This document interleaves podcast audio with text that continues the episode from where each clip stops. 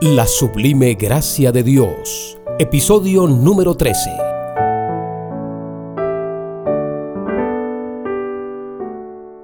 Hola, hola, ¿qué tal? Bienvenidos una vez más. Podcast devocional, el pan nuestro de cada día.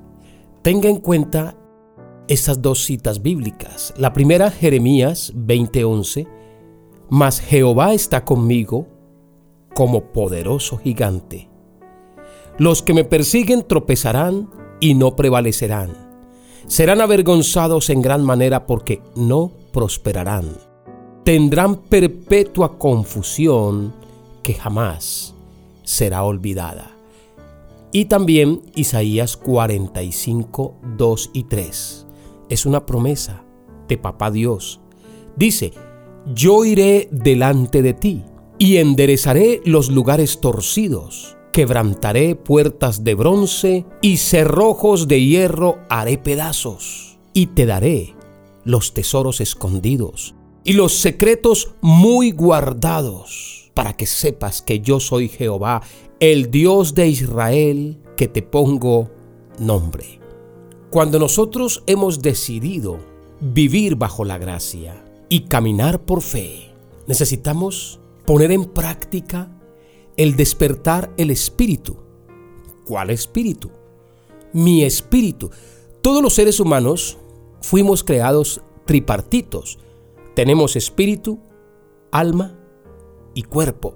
Muchos de nosotros tenemos el cuerpo activo, el alma muy ocupada con todo lo sensorial y el espíritu está dormido. No digo que muerto, porque muerto estábamos antes de nacer de nuevo con Cristo.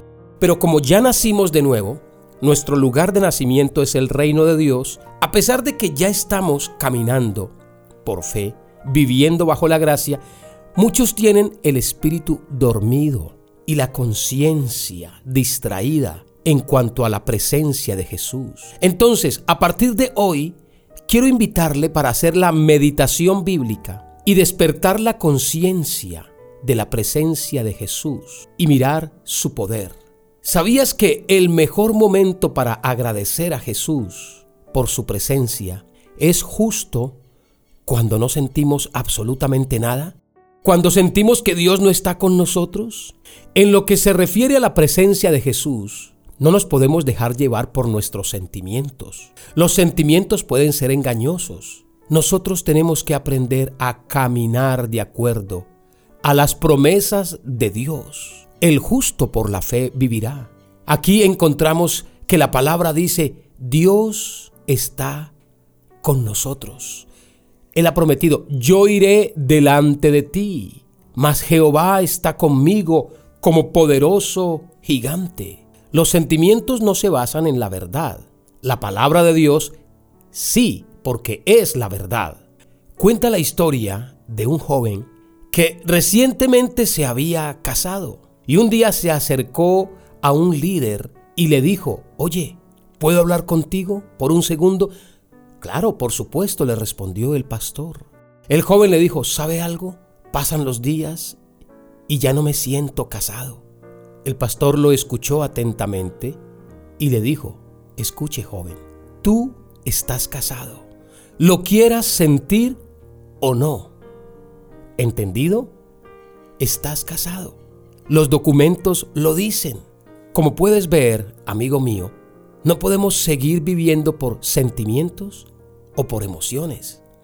Es que yo me levanté hoy como cabizbajo, desmotivado, yo siento que Dios no me ama, yo siento que Dios no me quiere, yo siento que nadie me quiere, yo siento que no valgo nada. Un momento, tú eres una nueva creación, tú eres la máxima creación de Dios. Dios está contigo, siéntalo o no. Quiéralo o no, Él está contigo. Porque un pacto con Dios hicimos. Y ese es un pacto del nuevo nacimiento. Hemos sido sellados con el Espíritu Santo. El cristiano está llamado a caminar bajo la gracia de Dios, a caminar por fe y soportar su fe. La base de su fe es las promesas de Dios, la palabra de Dios.